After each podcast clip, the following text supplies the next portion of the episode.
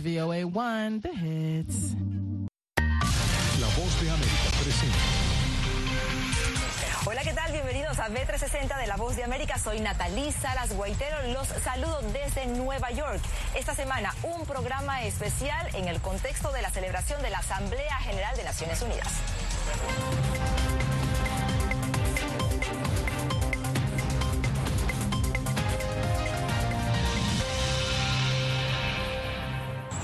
La Asamblea General de Naciones Unidas, un foro que por excelencia reúne cada año a los líderes del mundo para que puedan discutir y disertar sobre los temas y desafíos que les son comunes.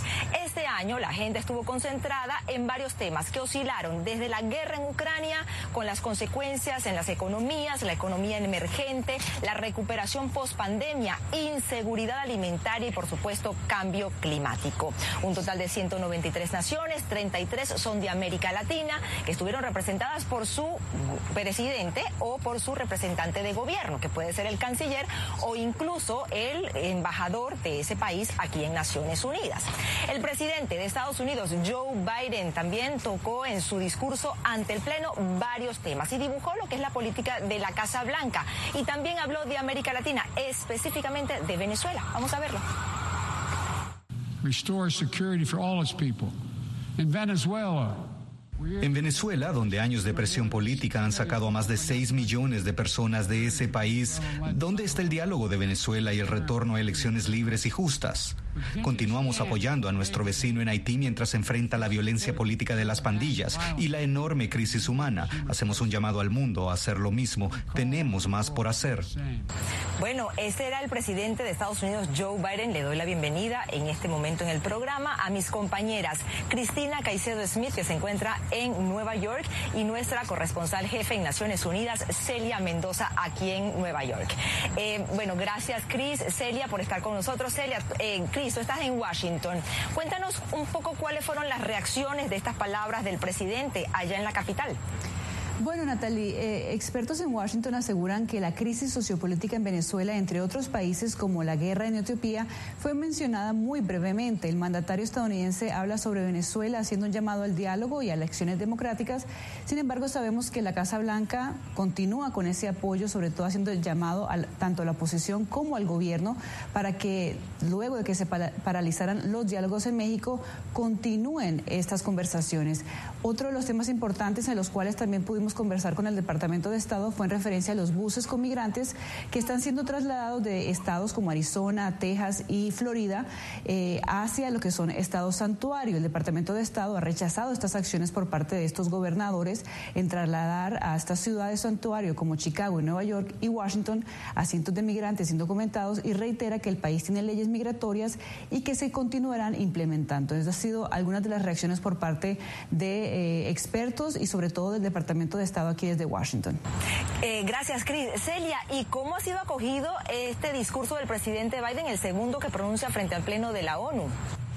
De buena manera, en especial por los temas que ha tocado, en especial la crisis de Ucrania, uno de los temas que ha dominado la agenda durante esta Asamblea General de las Naciones Unidas, porque además se une a otros temas como es la seguridad alimentaria, el hecho de que los Estados Unidos hayan dicho que estará entregando 2.900 millones de dólares para este tema, el cambio climático, la igualdad, son temas que están siendo bien vistos por parte de los miembros de la Asamblea General de las Naciones Unidas. Y desde luego esta crisis crítica fuerte a la violación de derechos humanos que podría estar siendo cometida en el contexto de la guerra de Ucrania es uno de los puntos que se mantendrá e inclusive será analizado por la Corte Penal Internacional. Mientras tanto, desde luego, el presidente de los Estados Unidos aprovechó para hacer algunas eh, diferentes afirmaciones que tienen que ver con el tema nacional y en este caso en particular el tema de la inflación.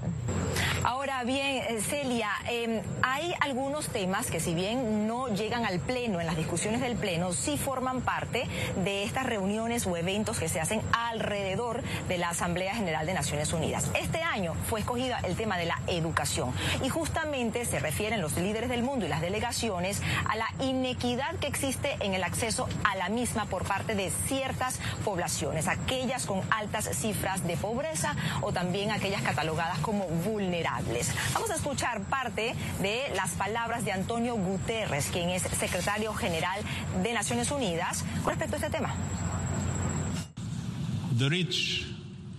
Los ricos tienen acceso a los mejores recursos, escuelas y universidades que conducen a los mejores trabajos, mientras que los pobres, especialmente las niñas, enfrentan enormes obstáculos para obtener las calificaciones que podrían cambiar sus vidas. La escuela debe estar disponible para todos sin discriminación. Debemos recuperar los años de educación perdidos en todo el mundo a causa de la pandemia. Educación de calidad para todos significa abordar las crisis de aprendizaje fundamental y asegurar que sea de por vida, además de poner un mayor énfasis en la educación en zonas de crisis. Celia, ¿cómo llegan a prosperar estos convenios o acuerdos de estos temas que no se discuten en el Pleno? Realmente esto es parte de los objetivos sostenibles y de desarrollo para el 2030. Esto es algo que Naciones Unidas tiene dentro del marco de las acciones que mantienen. Y uno de estos, desde luego, es la educación. Es así como ellos logran mantenerlo en la agenda, no solamente en la Asamblea General. Aquí se dan reportes mucho más amplios, pero también se llega a acuerdos los cuales se empiezan a implementar por las diferentes agencias que tiene Naciones Unidas y desde luego con los gobiernos, cada uno de ellos que vienen dispuestos a hacer esos compromisos. De ahí la importancia de escuchar los discursos de cada uno de los presidentes quienes han venido no solamente a hacer un recuento de lo que han hecho, sino también para dar a conocer cuáles son estos nuevos compromisos y los avances para poder alcanzar estos objetivos de desarrollo. Claro, claro. Eh, Cristina, ¿y cómo estamos en materia de educación en América Latina? Fíjate, Natalie, de acuerdo con los datos actualizados del Instituto de Estadística de la UNESCO, se trata de una crisis de aprendizaje. Un total de 617 millones de niños y adolescentes en todo el mundo carecen de un nivel mínimo en lectura y matemáticas.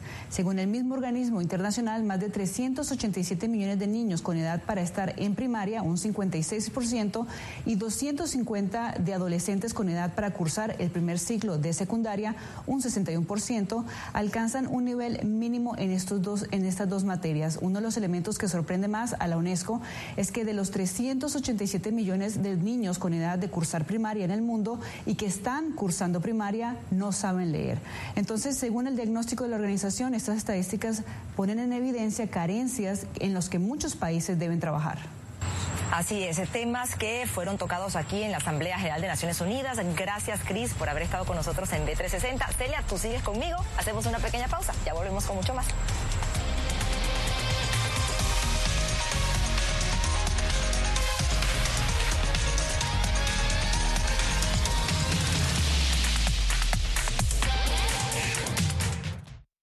Hace un año fueron despojadas de todo en su tierra, pero lejos de silenciar su talento, desde su exilio obligado sus notas musicales ahora se escuchan en todo el mundo.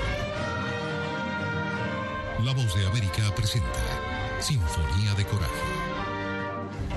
La odisea para huir de la persecución talibán en Afganistán de las dos últimas integrantes del Instituto Nacional de Música que permanecían en ese país.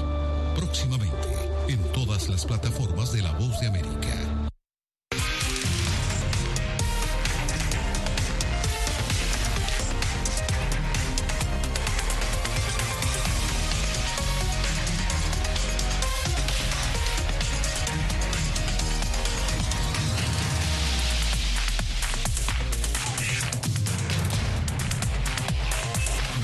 Venezuela 360, cada semana por La Voz de América.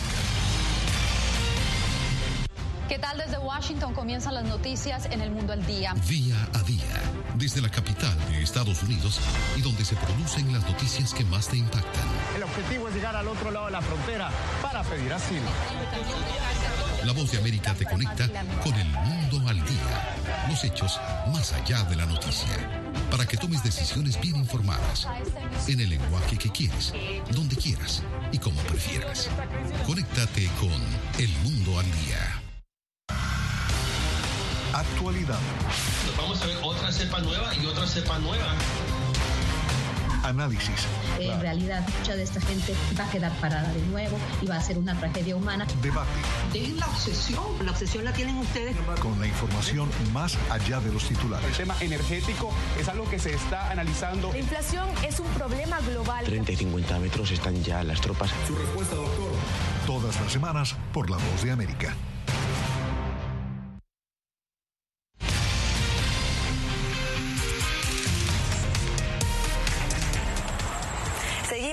Programa especial desde Naciones Unidas. Y bien, otro de los temas que también fueron tocados, eh, no en el Pleno, pero que siempre están presentes son los derechos de las minorías. Justamente estamos hablando de mujeres, niños, migrantes, comunidad LGBTQ Y justamente Celia Mendoza conversó con la embajadora de Colombia, que se estrena ahora con este gobierno del presidente Gustavo Petro aquí en la ONU. Celia, ¿qué te dijo? Realmente nos dijo muchas cosas acerca de esta nueva agenda que trae Colombia con lo que ellos aseguran es el cambio. Hay que recordar que esta es la primera mujer que viene de una comunidad indígena en Colombia, que además viene a establecer un camino para darle inclusión no solo a estas comunidades, pero a todos aquellos a los que están representando. Mientras tanto, fue clara acerca de la importancia de avanzar en puntos de la agenda que tienen que ver con la paz, con la protección de las minorías y desde luego garantizar que se pueden ejecutar las protecciones para los activistas sociales quienes durante los últimos cuatro años han sido asesinados en un gran número. Y esto definitivamente, Natalie, es parte de lo que ella quiere compartir, pero también trae un mensaje acerca de lo positivo que ella asegura puede ser esta participación de Colombia teniendo a una persona como ella dentro de esta posición. Vamos a ver parte de esta conversación que mantuvo nuestra compañera Celia Mendoza.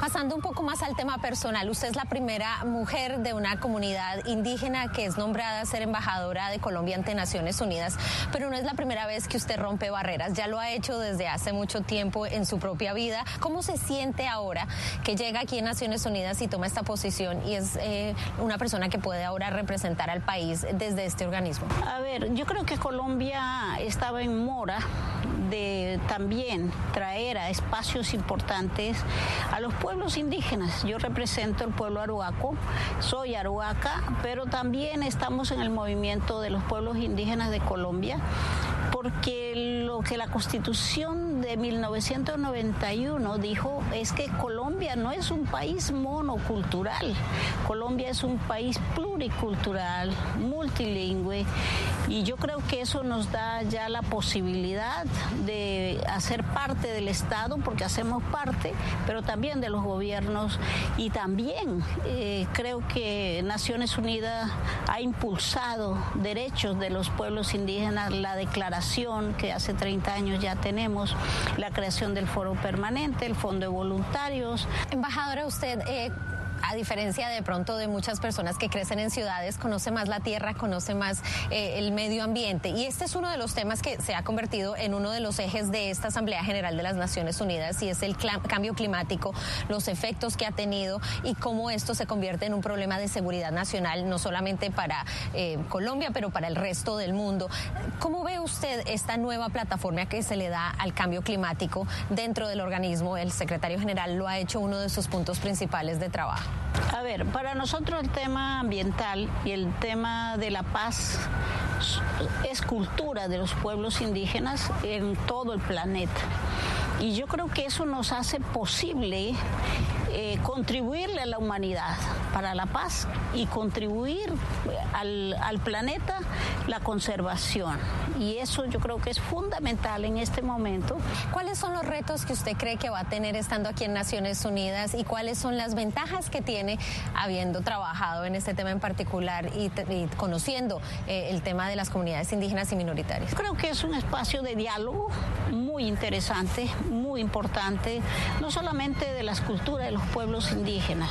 Yo creo que las culturas que hay, las tradiciones que tenemos en la humanidad, siguen siendo eh, cuestiones espirituales, cuestiones de costumbres, cuestiones de relacionamiento, de visión del mundo eh, donde estamos. Y yo creo que eso es necesario para que las Naciones Unidas también tienen un, un punto de partida importante, que son las visiones de culturas ancestrales, de conocimientos tradicionales, de costumbres que han conservado la tierra, eh, que podemos realmente transmitir de generación en generación y también su posición es un recordatorio para el pueblo de Colombia del cambio en la Constitución en 1991.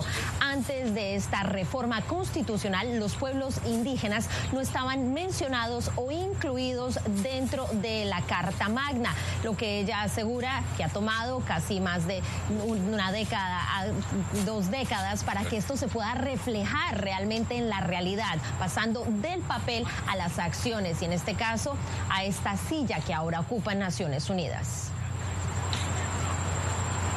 Serían estas, Celias, las prioridades ¿no? de la embajadora ahora prioridad para ella es tratar de incluir a la mujer, pero también a las comunidades indígenas. Y es que ella no es nueva con Naciones Unidas, ya había participado en el grupo de grupos eh, de, sociedades indígenas. Esto usualmente se lleva a cabo una semana antes de la Asamblea General de las Naciones Unidas, en pleno en la semana de alto nivel, pero debido a la pandemia se ha ido relegando el reinicio de esto debido a la conglomeración que usualmente eh, genera. Gracias, gracias Celia Mendoza por toda este, esta explicación. Recuerden que Celia es nuestra corresponsal jefe aquí en Naciones Unidas y toda esta entrevista más toda la cobertura que hemos hecho en La Voz de América, una cobertura de equipo, la pueden encontrar en nuestra página de internet www.vozdeamerica.com y en nuestras redes sociales. Hacemos una pausa, ya volvemos con más.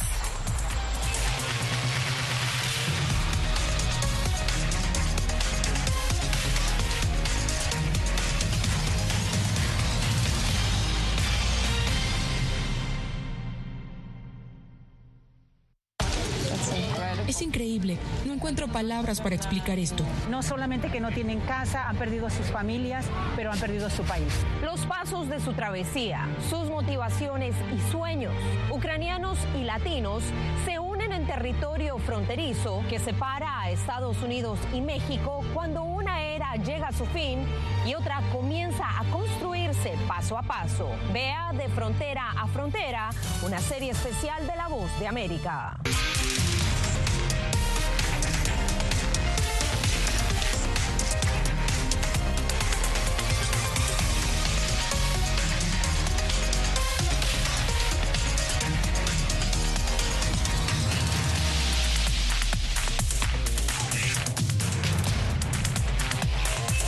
Venezuela 360, cada semana por La Voz de América.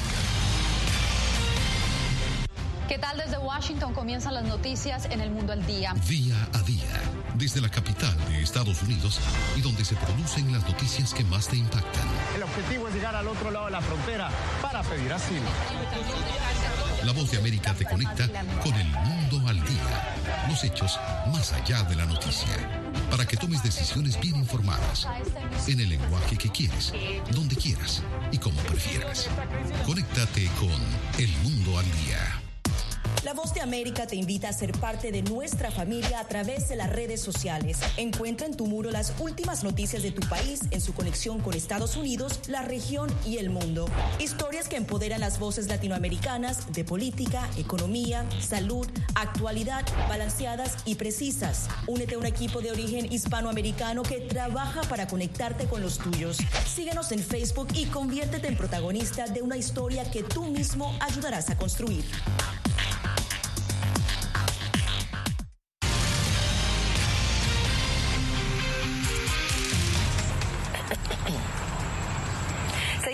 Seguimos en B360, un especial desde Nueva York. Bueno, la salud fue otro de estos tópicos que estuvieron presentes en estos eventos alrededor de la Asamblea General de la ONU. Y es que, según los expertos, la pandemia tuvo algo positivo y fue que visibilizó esas carencias de los sistemas de salud para poder, de alguna manera, reforzar entonces la respuesta ante futuras crisis de emergencia, de emergencia sanitaria. Ahora bien, en este momento, la Organización Panamericana de la Salud, junto con la Asociación Americana del Corazón y la Sociedad Interamericana de Cardiología está llevando a cabo una propuesta para poder reevaluar lo que son los sistemas en materia de cardiología, de salud de cardiología en América Latina, puesto que se dieron cuenta que con el COVID-19 algunas personas que tenían eh, patologías relacionadas al corazón se fueron aumentando con esta pandemia.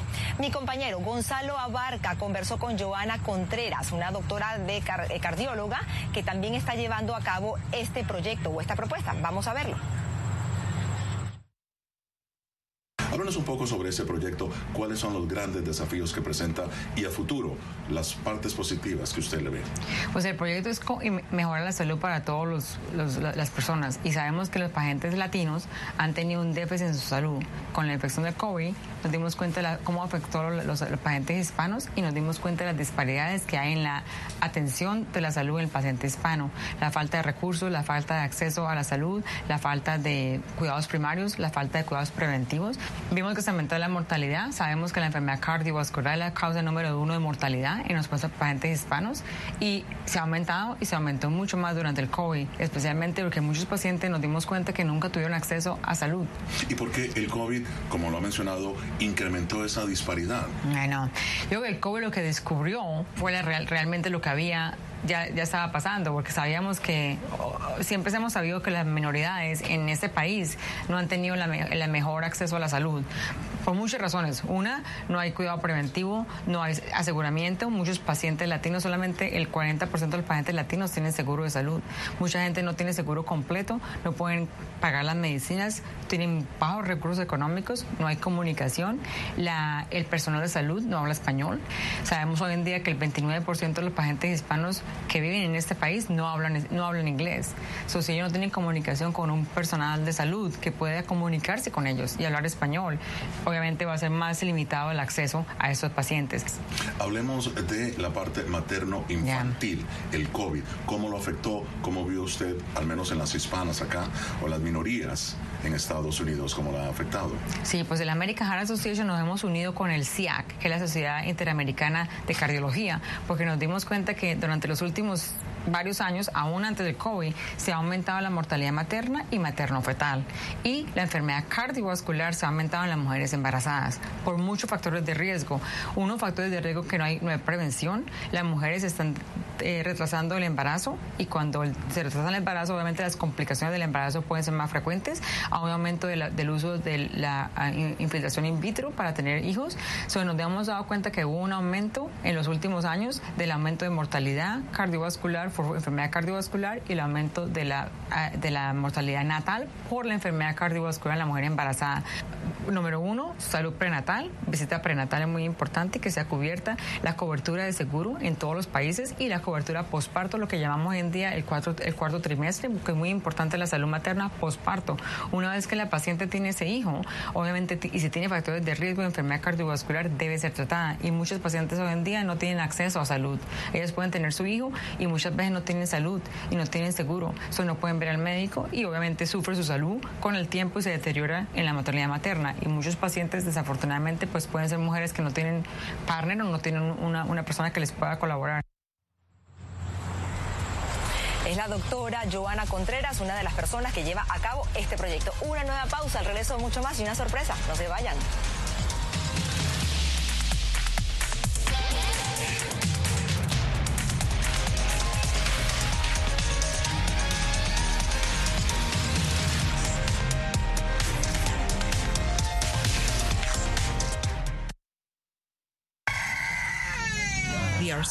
Some of them lost their houses uh, during bombardments. Si quieres conocer más de estas historias, conéctate en Boa Plus con Alas que Ayudan y viaja con la voz de América en el avión que un piloto argentino puso a disposición de más de mil ucranianos, con niños, mujeres y personas con enfermedades que escaparon de su país, que huyeron de la guerra en busca de refugio hasta que lograron reparar sus alas rotas.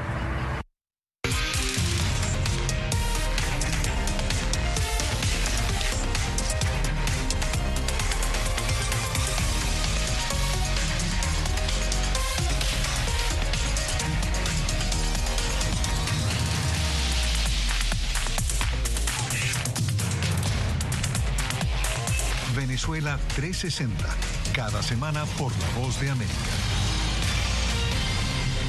¿Qué tal desde Washington comienzan las noticias en el mundo al día? Día a día, desde la capital de Estados Unidos y donde se producen las noticias que más te impactan. El objetivo es llegar al otro lado de la frontera para pedir asilo. La voz de América te conecta con el mundo al día, los hechos más allá de la noticia. Para que tomes decisiones bien informadas, en el lenguaje que quieres, donde quieras y como prefieras. Conéctate con El Mundo al Día. Actualidad. Vamos a ver otra cepa nueva y otra cepa nueva análisis. En realidad, mucha de esta gente va a quedar parada de nuevo y va a ser una tragedia humana. Debate. Es la obsesión. La obsesión la tienen ustedes. Con la información más allá de los titulares. El tema energético es algo que se está analizando. La inflación es un problema global. 30 y 50 metros están ya las tropas. Su respuesta, doctor. Todas las semanas por La Voz de América.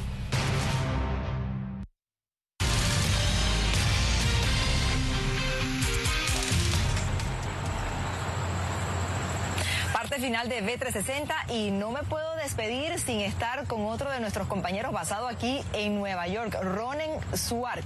Ronen, ¿cómo estás?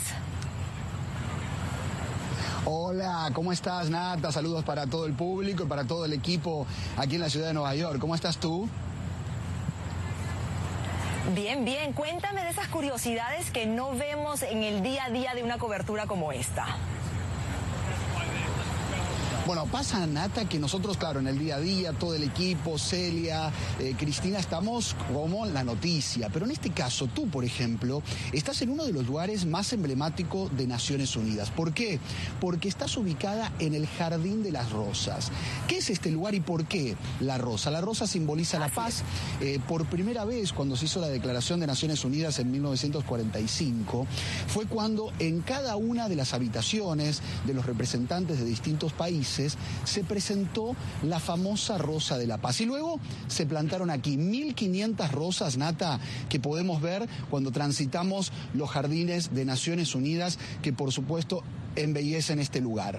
Bueno, y ahora estamos nosotros ubicados en un lugar muy especial, porque detrás mío está el muro de Berlín, parte de lo que fue el muro de Berlín. Mike, nuestro cámara, eh, nos va a mostrar que, por ejemplo, en este lugar, eh, Nata, hay una muestra de un artista, eh, Ayavi Viv, que pintó este famoso abrazo de los dos lados de la Alemania.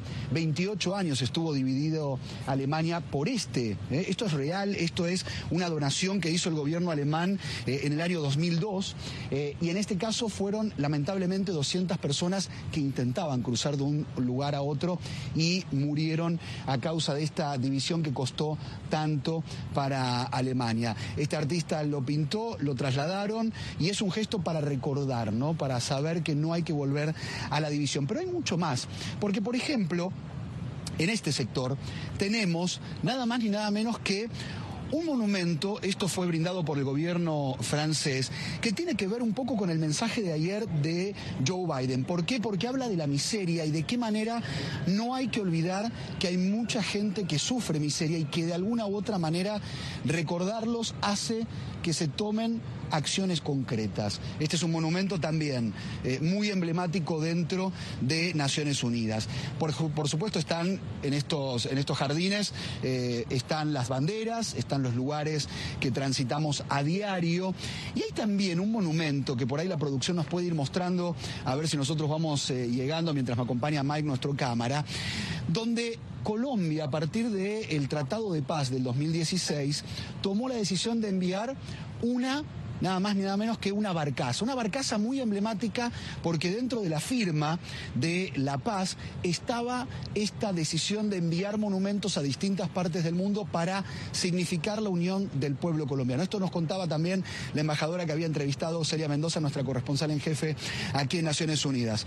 Y lo último para mostrarte es este emblema, Nata Mira. Ahí Mike nos muestra a nuestra cámara, es el emblema de la paz, una mujer con su brazo izquierdo levantado y que es el símbolo más emblemático de los monumentos aquí en Naciones Unidas. La paz y justamente este emblema de una mujer. Así que parte de lo que no se ve a veces en esta cobertura día a día, Nata. Gracias, gracias Ronen por darnos todos estos detalles que definitivamente son muy interesantes para todas aquellas personas que quieren venir a Nueva York a conocer algo más que rascacielos. Gracias a ustedes por su preferencia. Soy Natalia Salas